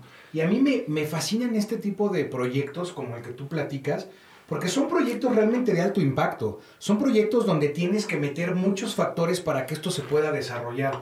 Tienes que meter corazón, pasión, pero tienes que meter mucho, mucho cerebro, mucha inteligencia, acercarte a los inversionistas correctos, contar con el equipo de trabajo correcto, tener la experiencia en el mercado. Claro. Porque se hablaba mucho de la cerveza, ¿no? cualquiera hace cerveza artesanal en su garage. sí, sí, pero esto no es cerveza. Y a los niveles en lo que estás llevando tú esta marca, este, este, este vino, pues estás hablando de, toda una industria, de todo un equipo de trabajo atrás, de toda eh, una operación, digamos, que requiere contar con gente pues, especializada. esté especializada, que crea en el proyecto y que sobre todo pues sea un proyecto que lo tienes que ver de largo plazo. Porque esto no, o sea, no es ya vendí la botella y ya me gané tres pesos, vámonos a festejar. Eso no va a pasar en este mundo. Exacto. Ahora, en el caso de como emprendedor, ¿qué es lo que más disfrutas de ser emprendedor? Seguir mi pasión. O sea, a mí sí me llegan a decir es, yo trabajo en lo que me apasiona, en lo que siempre he querido hacer. Hoy si me preguntas cómo vas, pues, o sea, la rudísimo, ¿no? Porque ahorita pues no vemos un peso, o sea, de, la, de todo lo que estás haciendo, el trabajo que haces y demás, no sacas nada. Pero al final sabes que estás construyendo un futuro. Yo como le explico a mi esposa, le digo, a ver, flaca, igual esto no es para nosotros. Igual nosotros lo vamos a disfrutar en 20, 30 años. Este, el que lo va a disfrutar es mis hijos y mis nietos y mi... Digo, ellos son los, los va a tocar disfrutar, pero yo estoy siguiendo... Nos echamos una copita. Y le digo, es claro, obvio, ¿no? le digo, pero yo estoy siguiendo mi pasión. Estoy siguiendo lo que mi naturaleza de persona me está haciendo seguir. Porque pues obviamente en las crisis y demás muchas veces te dicen, oye, ¿por qué no te buscas una chamba donde te van a pagar re bien y vas a ganar el triple de lo que ganas, literalmente el triple de lo que ganas ahorita? O sea, ¿por qué? Y digo, porque entonces estaría trabajando para el sueño de alguien más y no para el mío. Le digo, yo prefiero que ahorita este, luchar por mi sueño. Y sí, cuesta mucho, este, gracias a Dios tengo el apoyo de, mi familia que me ha apoyado. Obviamente trabajo también para ellos. Pero en este proyecto de Casa Itzcuincle, pues es un proyecto que yo sé que no es ahorita. Es un proyecto que sé que en unos 10 años puedo empezar, empezar a ver, a ver un fruto de ellos. O sea, empezar a verlo. No te puedo decir, empezar a verlo. Entonces, ¿cuál es mi mayor satisfacción? El poderlo hacer el poderlo hacer, este, sí se siente una, es una responsabilidad gigante. O sea, ahorita me acuerdo, acabo de estar, bueno, para esto te platico, regresando a todo este tema. Este, pues pasemos las, las 1800 botellas, luego este, se acerca mi compadre, buscamos un grupo de inversión, ya tenemos el grupo de inversión. Y luego decimos, bueno, pues vamos a hacer el brinco este año, este 2020, a 30 mil botellas, ¿no? Yo estaba produciendo este año, producí 10 mil botellas, que ya es un número importante, y estaba duplicando mis, mis, mis, mis, producciones. O sea, el primer año hice 1800 botellas, luego salté a 3000, de 3000 salté a 6000, y ahorita estamos en 10 mil botellas, ¿no? ¿No es cierto? De 3000 salté a 10 mil botellas. Entonces esas 10 mil botellas, ahorita ya vamos a saltar a 30 mil botellas, ¿no? Entonces le dije, oye, compadre, pero... Pues, y hablo con, con, mi, con mi enólogo y me dice, oye Ricardo, no me lo tomes a mal, pero pues ya no cabes en la bodega, güey. O sea, sí estaba, el Cholo nació como una maquila de vino. Este, me dice, pues ya no cabemos, o sea, ya no cabes. Entonces, ¿qué hacemos? Me dice, pues mira, pues hay que buscar un lugar para Cholo. Cholo ya tiene que ser una bodega. Entonces, ¿cómo le hacemos? Y le dije, y aparte nada más se llamaba Cholo, ¿no? Entonces dije, pues vamos a hacer Casa Itzcuincle, la casa del Cholo. O sea, entonces es, bueno, pues busquemos, no sé qué, tenemos una oportunidad. Ahí este, un gran amigo que yo la verdad es que lo quiero y lo admiro muchísimo, lo acabo de conocer también, pero son de esas personas con las que tienes como un clic muy especial donde lo admiras por su trayectoria, por ser emprendedor a sus, a sus años, porque ya es, una, es un señor de eh, como unos 60 años, eh, se llama Amado Garza. La verdad es que lo acabo de conocer, pero se me hizo, o sea, súper carismático además, pero se me cayó espectacularmente bien. Me dice, oye, pues Amado Garza, de los productores de Viñas Garza, está renovando porque él, le va muy bien. Entonces, cada cierto tiempo, cada cinco años, renueva toda su bodega. o sea, un equipo de, de vino te dura 20, 30 años. Entonces, pero él lo cambia cada cinco, porque pues esa es su filosofía y estás hablando que los Gran Amados son de los mejores vinos que hace México. Entonces, este, me dice, pues Viñedos, este gran Amado, digo, Amado Garza está vendiendo sus equipos que pues ya está sacando que tienen 5 años de edad. Y me dice, y en lugar de costarte X, nos cuesta Y. Y le dijo, pues tómalos ahorita, o sea, ya que esperas, ¿no? Entonces hablo con los socios y les digo, oigan, señores, pues vamos a estar un cañonazo de inversión, pero pues es por esto, esto, y nos estamos agarrando tanto dinero. Y dice, no, pues tómalo ya, ¿no? Entonces, este, pues lo tomamos, este, buscamos un lugar donde podríamos, este, pues hacerlo. Y ahorita que fui a, a esta vendimia, que fueron las 2020 que acabo de regresar el domingo pasado, que de hecho seguimos en vendimia, pero ahorita yo tuve que regresar porque pues yo soy el comercial. este, pues nos tocó días que recibíamos 18 toneladas de uva, ya éramos tres, y ponte a descargar un contenedor de 40 pies y a caja por caja, porque yo la uva que escojo, la, la, uva que escoge mi, mi, anólogo, te llega en cajas de 22 kilos y donde viene ya limpia, seleccionada, bla, de los viñedos, de los viñedos que hicimos, lo que hicimos fue a través de la experiencia que llegamos a través de, Eduardo y mía, yo le dije, vamos a negociar con los productores, ahorita que todavía estamos sacando nuestros viñedos y demás, le dije, vamos a negociar con los productores de uva a contratos de 5 o 10 años, pero que nos dejen controlar la, la, el viñedo. O sea, ¿a qué, me, ¿a qué me refiero a controlar? Nosotros decidimos cómo se riega, cuánto se riega, la producción por hectárea, el rendimiento por hectárea, qué uvas son, o sea, todo eso yo lo pago. O sea, yo te digo, yo te lo pago en lo que mi viñedo está listo, porque mi viñedo bebé este, necesita por lo menos 5 años para empezar a producir una uva de calidad. Entonces, este, pues eso es lo que hicimos ahorita en los primeros cinco años. Tenemos contratos con diferentes productores de uva eh, que están en San Vicente, en Ojos Negros y Guadalupe. Y así es como pues nace el proyecto de, de Quintle en este 2020, en donde la verdad es que yo estoy muy contento. El Merlot, por ejemplo, fue tal su éxito que pues ya no va a ser edición limitada, ¿no? Ya, ya le quité edición limitada y entonces le tuve que poner este, Merlot mezcla de valles, porque es un 50% del Valle de Ojos Negros, 50% del Valle de Guadalupe. Em, y pues ya los estamos comercializando. Entonces hoy Cholo ya tiene tres etiquetas que es Cholo Nebbiolo, que es el insignia con el que nos sacamos a mercado, que te lo describo rápidamente y para lo que no nos puedan ver, este, se los platico, es un rojo piel de ciruela negra con un ribete que es el borde de la copa con tonalidades violáceas, lo cual te habla de la juventud del vino. Híjole, nomás quiero que escuchen esto. este, cuando mojamos o impregnamos las paredes de la copa para formar esas lágrimas, piernas o columnas, que lo que te dice del vino es su porcentaje de alcohol. Mientras más gruesas y unidas sean esas lágrimas, piernas o columnas, es mayor su porcentaje de alcohol. Mientras más flacas y separadas, menos su porcentaje de alcohol.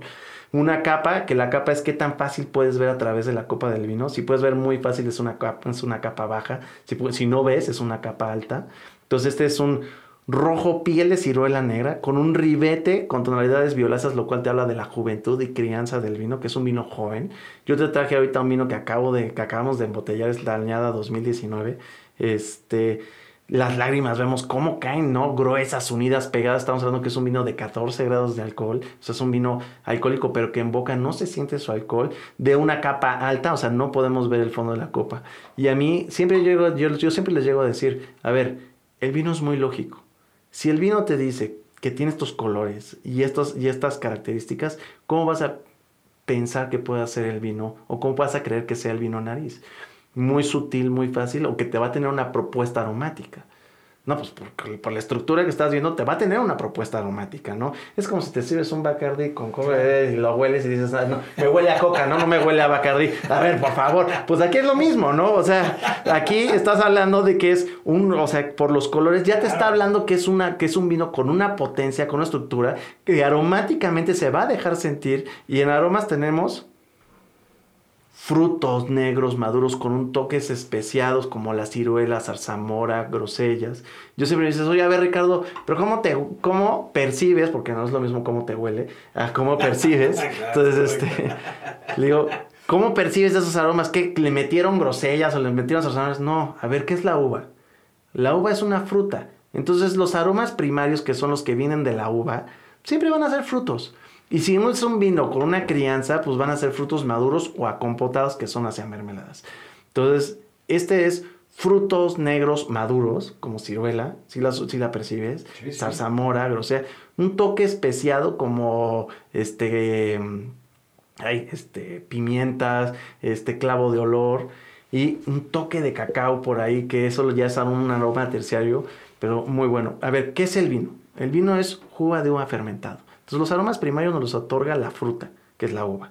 Los aromas secundarios nos los, otorga la fermentación. El vino tiene dos fermentaciones, la fermentación alcohólica y la maloláctica. La fermentación alcohólica nos va a recordar a aromas alcohol y la maloláctica aromas a lácteos. ¿no? Y los aromas terciarios nos los aporta la barrica. Entonces la barrica son cacaos, tierra mojada, cueros, hoja de tabaco, eh, mo. Esos son como los aromas terciarios que nos aporta la barrica. Y ciertas uvas. La Cabernet Sauvignon es una uva muy especiada. Entonces, la Nebbiolo no. La Nebbiolo es más frutal. Entonces, si lo volvemos, hueles frutos negros acompotados con un toque a especies. Si lo oxigenamos, que es mover el vino en nuestra copa, vemos cómo se abre y se expresa, porque el vino, imagínate que nosotros nos encierran aquí en, el, en la cabina y de repente después de un año a alguien se le ocurre abrir una puerta, ¿no? y pues dices... Claro se vomita, ¿no? Pero luego es medio, es medio masoquista esa persona y se le ocurre meter un ventilador. Entonces saca todo el aire que estaba encerrado aquí, lo saca y luego se vuelve a meter oled a ver a, qué olemos, ¿no? Entonces, lo mismo es el vino. El vino acaba de pasar encerrado en una botella y en una barrica meses, si no es que años. Y entonces cuando lo oxigenas y lo, y lo volatilizas, lo que haces es que el vino se abra y, se y te dé su mejor expresión aromática. Entonces lo volvemos a oler y vemos cómo se pierde esa parte frutal, nace esa parte más especiada a cacaos, a cuero mojado, tierra mojada, local, incluso mo, que se me hace a mí espectacular. Sí cambia. ¿eh? sí cambia. Lo había hecho. Y, sí cambia. sí cambia, ¿eh? Sí cambia y cambia mucho, ¿no? Pues sin embargo, llegas a, sigues oliendo y dices, ay, o sea, tiene, o sea, una complejidad aromática realmente muy rica, ¿no? Muy sutil, te llena, te explota la nariz. Este, a mí aromáticamente se me hace una, o sea, un vino espectacular. Y luego, pues lo tomamos, ¿no? Y lo tomamos y a ver qué, a ver qué te percibimos. lo seguimos tomando más bien, ¿no?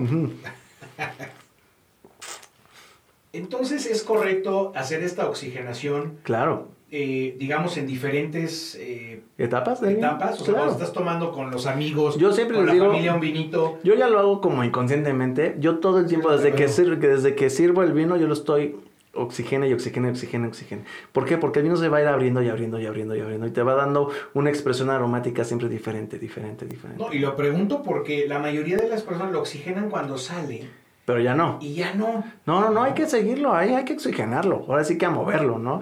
Oxigenarlo, oxigenarlo, oxigenarlo. Y el vino, si es de buena calidad, se va a ir abriendo y te va dando expresiones aromáticas cada vez diferentes, diferentes, y va a ir evolucionando.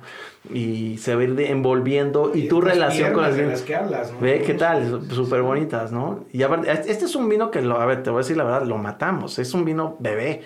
Este, este te estoy hablando de mi nueva bañada, pero si no te quería traer a mí, a, que lo que a mí, este, como productor de esta bodega, es de lo que más me gusta, ¿no? Entonces, este, mi Cholo Nebbiolo, la verdad es que, pues, es el vino que más me gusta de lo que nosotros producimos. No, no te limites, mándalo, mándalo. No, este, lo, lo, lo eh, vamos, le vamos a hacer un programa especial. Eh, eh, este, este, es el, este, este, es el Nebbiolo. Podemos hacer el programa especial para el, para el Merlot, para el mezcla de valles. No, y te iba a decir, yo voy a buscar una muy buena amiga mía que era conductora de un, de un programa en el 11. Y ahora anda con este tema de y cantas de vinos y demás. Y, ella, y ella la verdad que trae muy buena exposición. Claro. Y creo que pudiéramos hacer un, un, programa algo muy coqueto, donde ustedes que conocen más de este mundo, pues puedan sacarle provecho. Me gusta, ¿eh? Claro. Eh, mi querido Rich, a ver una pregunta. Aquí siempre estamos eh, hablando de hábitos y pues obviamente nos gustaría saber cuáles son los hábitos que tú consideras que un emprendedor de alto impacto debe de tener para poder lograr tener los proyectos como el que nos venías a platicar el día de hoy. Bueno, el primero es el trabajo, ¿no? O sea, el primer, el primer hábito que debes de tener es el trabajo. Eh, saber qué es lo que quieres hacer. O sea, tener muy claro hacia dónde quieres llegar. Eh, muchas veces, o sea, el clima se ve espantoso. O sea, no vamos a hablar de gobiernos, pero de repente te llegan la inversión y todo lo que te está llegando a pasar. Dices, o sea, no son nada alentadores. Y un amigo una vez sí me preguntó y me dijo, oye Ricardo, si estás viendo todo el panorama, o sea, ¿qué haces levantando inversión? Le dije, porque yo creo que mi, mi proyecto es tan fregón que a pesar del panorama económico a nivel mundial, porque no nada más es México, a nivel mundial, es tan fregón que va a salir adelante. Y uno tiene que creer firmemente y saber, o sea, no creer, saber que su proyecto va a salir adelante. Entonces, lo primero es el trabajo y algo que es el trabajo es saber detectar la oportunidad a donde puedes llegar a emprender, ¿no? Yo, por ejemplo, te decía, oye, pues yo llevo todo mi, toda mi vida metido en el mundo del vino, pero pues vi la oportunidad de poder hacer una marca de acuerdo con una experiencia que yo llegaba a tener con un cierto tipo de uvas que yo sabía que ya había, ya existía o ya existe una demanda por este tipo de uvas, por este tipo de calidades, por este tipo de valles.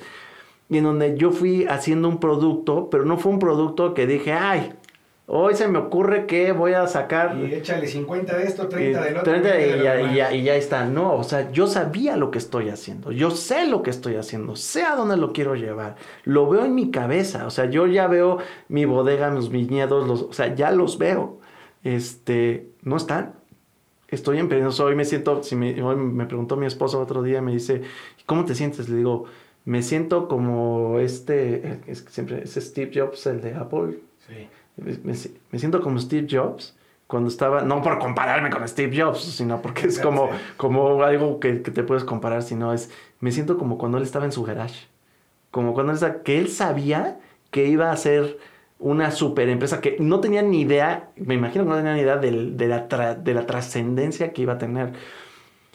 Pero me siento así, ¿no? Me siento como que estoy en mi garage haciendo mi propuesta de, vitivinícola, apoyado de un extraordinario enólogo y de un extraordinario grupo de inversiones, de inversionistas, y no nada más de eso, sino de un grupo muy importante y muy especial de, de, mis clientes.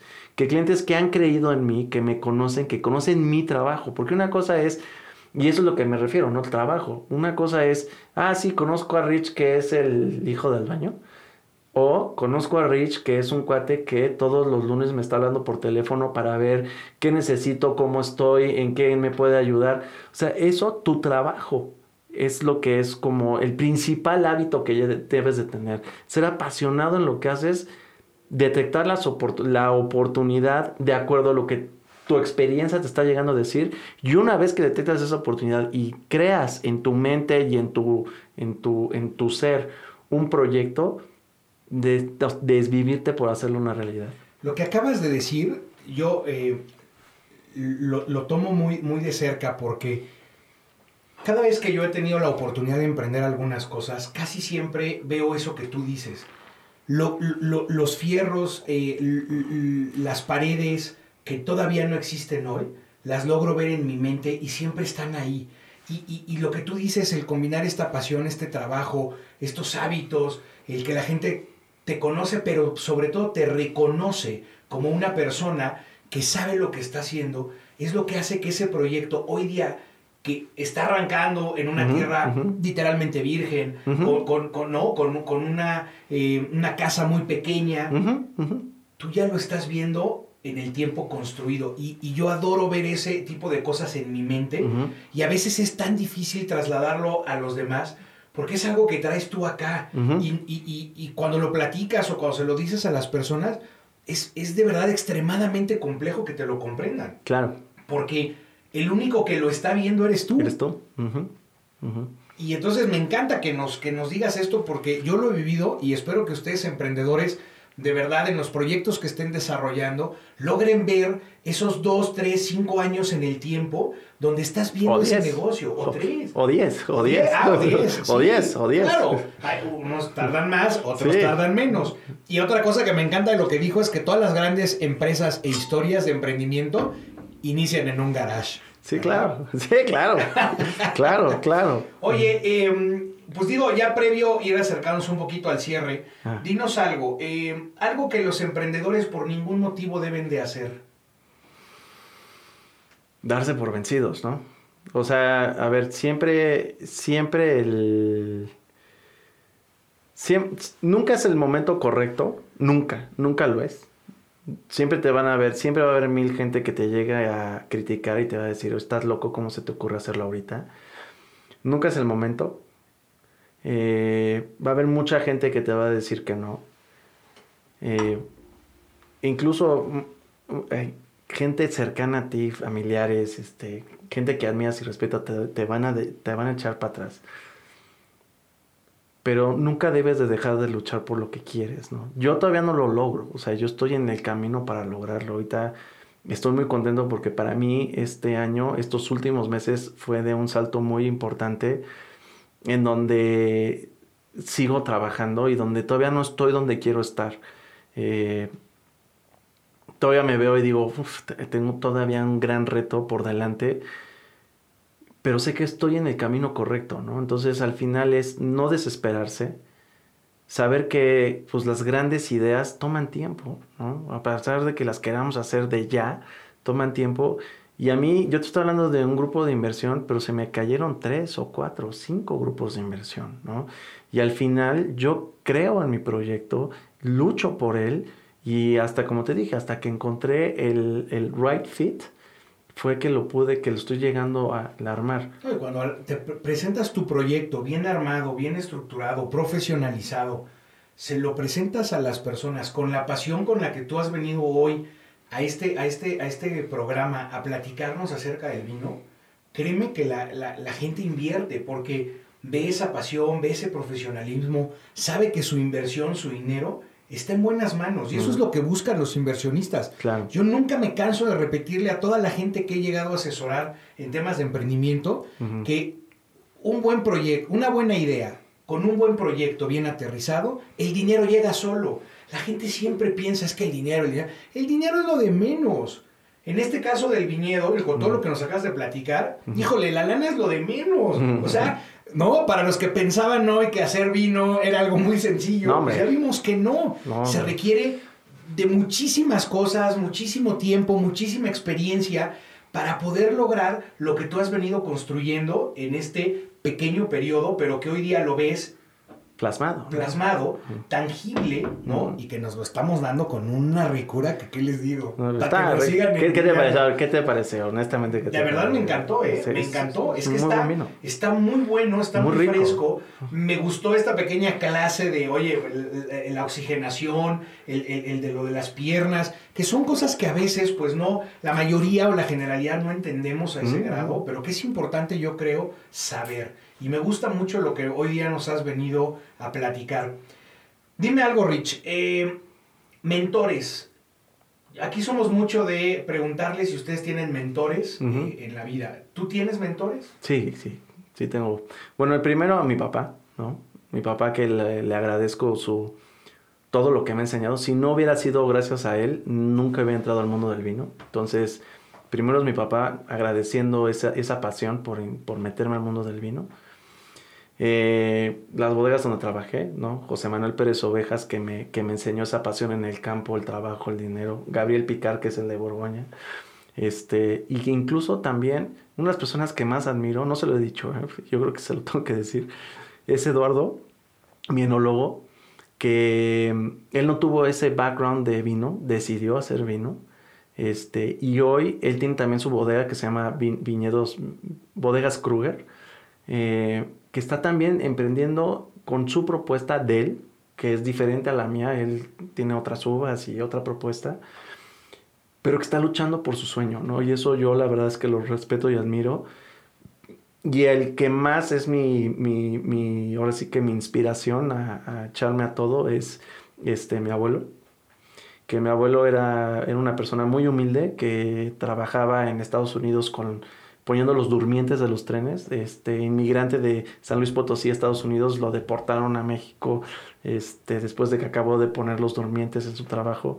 Fue boticario, que el que no sabe qué es una botica eran las farmacias antiguas. Qué maravilla. Entonces, este... Todavía hay algunas, ¿no? Creo en provincia. No sé. Debe de haber, ¿no? Espero. Pero pues de, de ayudante de boticario se volvió dueño de la botica, luego tuvo ahí una, este, ¿cómo se llama?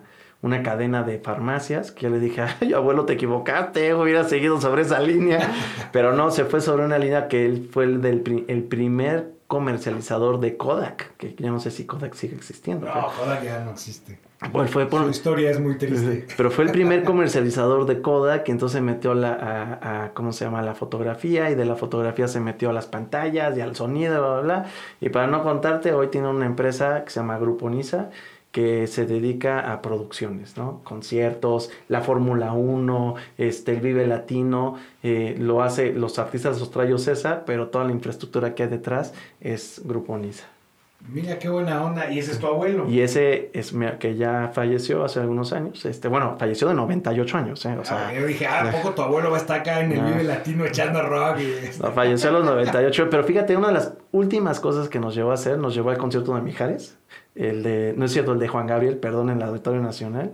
Y nos llevó a Puerto Vallarta para compartir con toda la familia. Y esos ya fueron como de sus, de sus últimos años. Pero siempre un apasionado de la vida, un apasionado de los sueños y pues él para mí es como el, el de decirle cuando ya no esté en este plano, llegar y poder decirle, mira abuelo lo que yo hice, ¿qué te parece?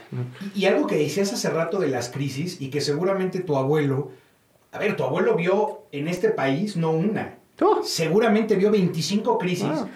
Y, lo que Saliendo de la Revolución Mexicana. o sea, lo que yo quería decir hace rato, y no te quise interrumpir, es que no le tengan miedo a la crisis. Las crisis traen oportunidades, pero sobre todo las crisis pasan. Hoy puedes ver el, camino oscuro, lo puedes ver complejo, lo puedes ver sinuoso. Sin embargo, va a pasar. pero hay que estar atentos. Yo como lo que te dije, nunca, nunca es el mejor momento. Nunca.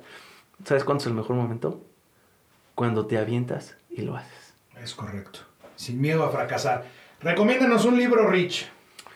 Que sea de vinos, pues ya que estás en este mundo. Bueno, a ver, eh, un, vino, si quieres aprender de vinos, el Wine, Wine Folly, que lo puedes encontrar en Amazon, se me hace espectacular. Me encanta tus, toda su ilustración, cómo te llegan a, plasmar este, la vitivinicultura, se me hace este, espectacular. Otro, El alquimista, que también habla de vinos, que se me hace, es un libro, no me acuerdo, el escritor es español, no me acuerdo el nombre, perdón, pero El alquimista. Vamos a decir Cervantes, ¿no? Pero se me hace otro libro también bastante, bastante interesante que también te envuelve toda la, la cultura del vino. Este. Y yo, de, yo, la verdad, para libros, para libros soy más este, fantasioso, ¿no? Entonces, para mí, El Señor de los Anillos, El Hobbit, este de J.R. Tolkien, pues yo soy fan, o sea, déjate de las películas, obvio las tengo, pero los libros, o sea, me, me encantaron. Los libros son una este, joya. Una joya. Y fíjate que cuando yo estudiaba, porque no hablaba nada de inglés, entonces tuve la oportunidad de que mis papás me mandaran a Estados Unidos a hablar, a este, aprender inglés este, me tocó el auge de Harry Potter, entonces también me volví fan de Harry Potter, perdón. perdón. Ah, bueno, Harry Potter es un extraordinario libro. Y si, y si quieres ya volvernos como más ahí, pues Don Quijote de la Mancha, que también te habla de toda la región de la Mancha, que la región de la Mancha es una de las zonas vitivinícolas más importantes de toda España, es una, es una región gigante y te va paseando por sus pueblos. Entonces dices, este, pues Don Quijote de la Mancha también es otro que, pues también, ¿no? Es dentro de la, de la literatura que tenemos que tener, ¿no? Perfecto, me encanta. Pues ahora sí, ya previo, previo, previo al cierre. este, Aquí siempre les preguntamos eh, tu tagline de vida, ¿no? ¿Cuál es la frase que hoy día inspira a Ricardo Torreblanca? Todo comienza con un sueño. Esa es mi frase. Todo comienza con un sueño. Perfecto, me encantan estas frases a mí, me ponen la piel chinita. No, ¿verdad? Sí. A ver, mi querido Rich, entonces, ¿dónde podemos buscarte? Las redes, eh, ¿dónde podemos comprar Cholo? Bueno, fíjate que a mí me, encanta hablar de lo que hago, que es mi primer negocio es ser importador y distribuidor de vinos, entonces me pueden seguir en arroba Ricardo y sus vinos en Instagram, donde platico de las bodegas, este... Ya lo voy a matar. Mátalo, mátalo. Este, platico las bodegas, de hecho pongo fotos de las bodegas, de los viñedos, de los enólogos, del trabajo que se hace en el campo y remato con una, pequeña cata que hago, entonces arroba Ricardo y sus vinos. Y este proyecto de Casa Itzcuincle es este, nuevo, o sea, apenas lo estoy empezando a arrancar. Y es arroba Casa Itzcuincle, como el perro, o sea, es arroba Casa Itzcuincle.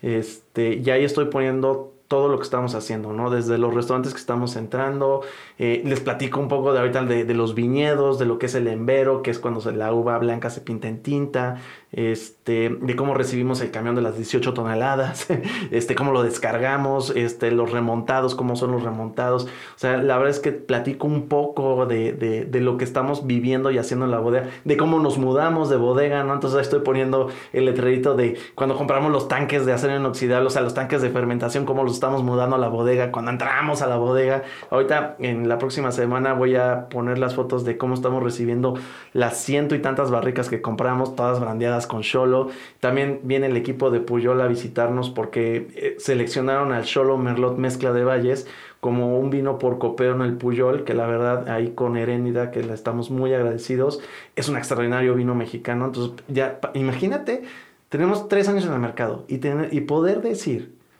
que tenemos una etiqueta siendo un vino por copeo en el Puyol que está, estamos hablando de que es uno de los, eh, estamos hablando que es el, el, restaurante más famoso y uno de los top restaurantes de todo el mundo.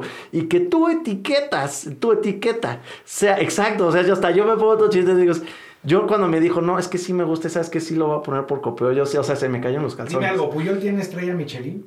No, no, no hay estrellas Michelin en México. No existen estrellas Michelin en México. Yo creo que eso es una, yo creo que es una, eso es una, una tontería de que no exista, porque te voy a decir la verdad muchos de mis proveedores de vino que conocen todos los restaurantes Michelin del mundo, me dicen, la mejor gastronomía que hay en el mundo está en México. Y sobre todo en la Ciudad de México. La propuesta gastronómica de la Ciudad de México es impresionante. Y estamos hablando de extraordinarios restaurantes como Puyol, como Quintonel, como Casa Virginia, como Sud 777. Limosneros. Como Limosneros.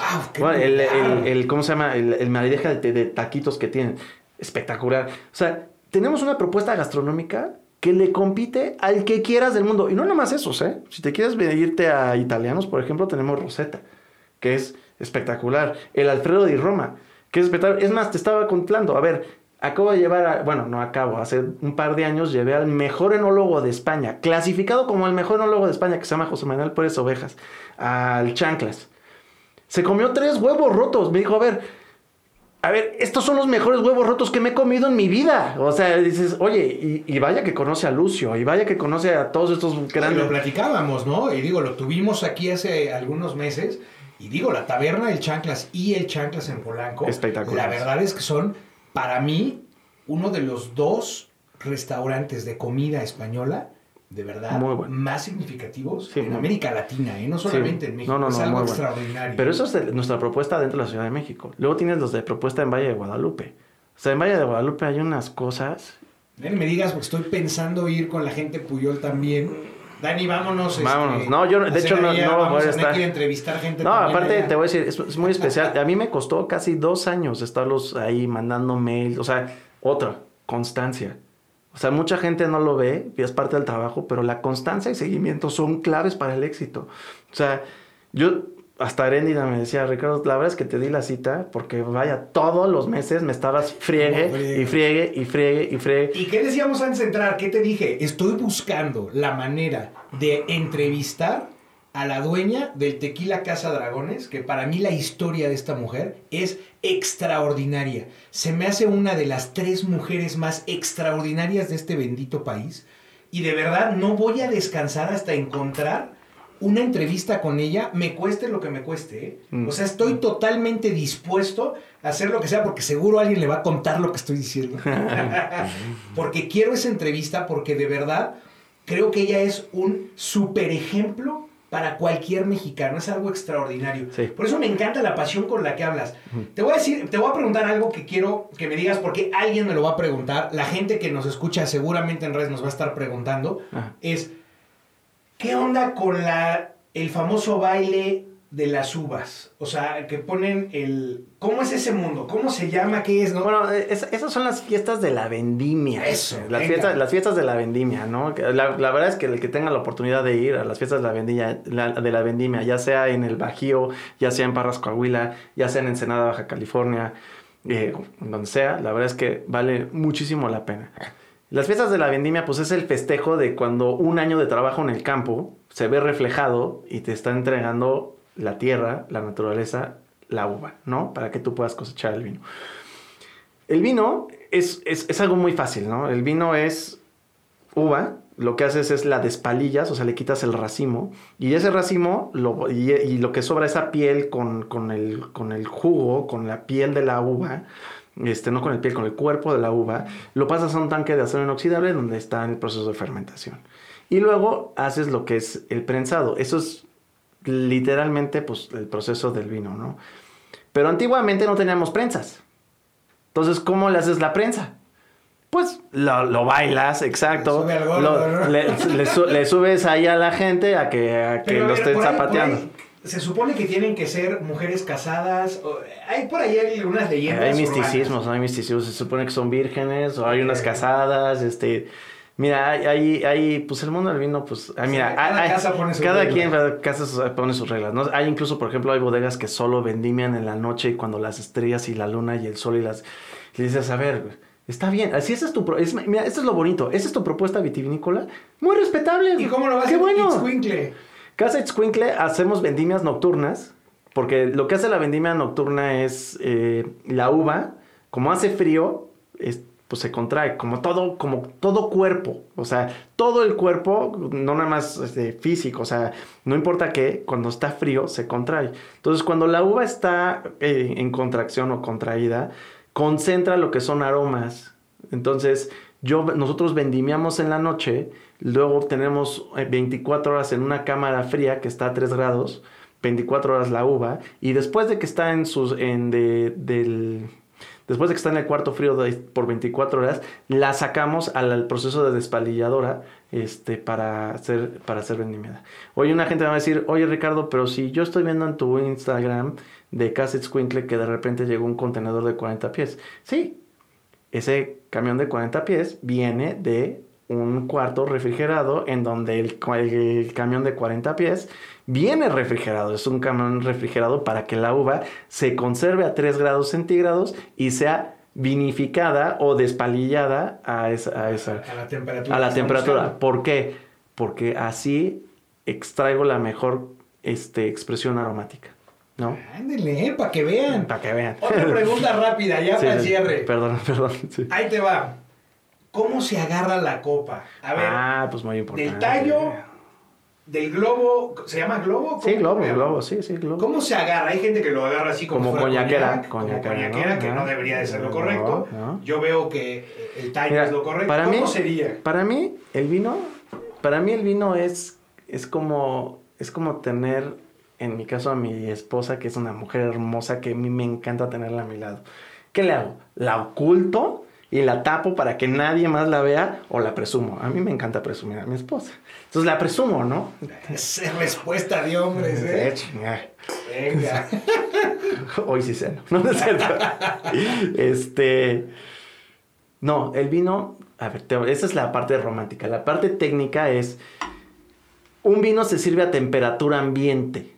Sí, a temperatura ambiente de una bodega de vinos una bodega de vinos está a 14 grados centígrados. O sea, es fresca o fría. Si yo sirvo un vino en Acapulco, por ejemplo, que estamos a 28 grados, lo que me va a oler y me va a oler el vino es a puro alcohol.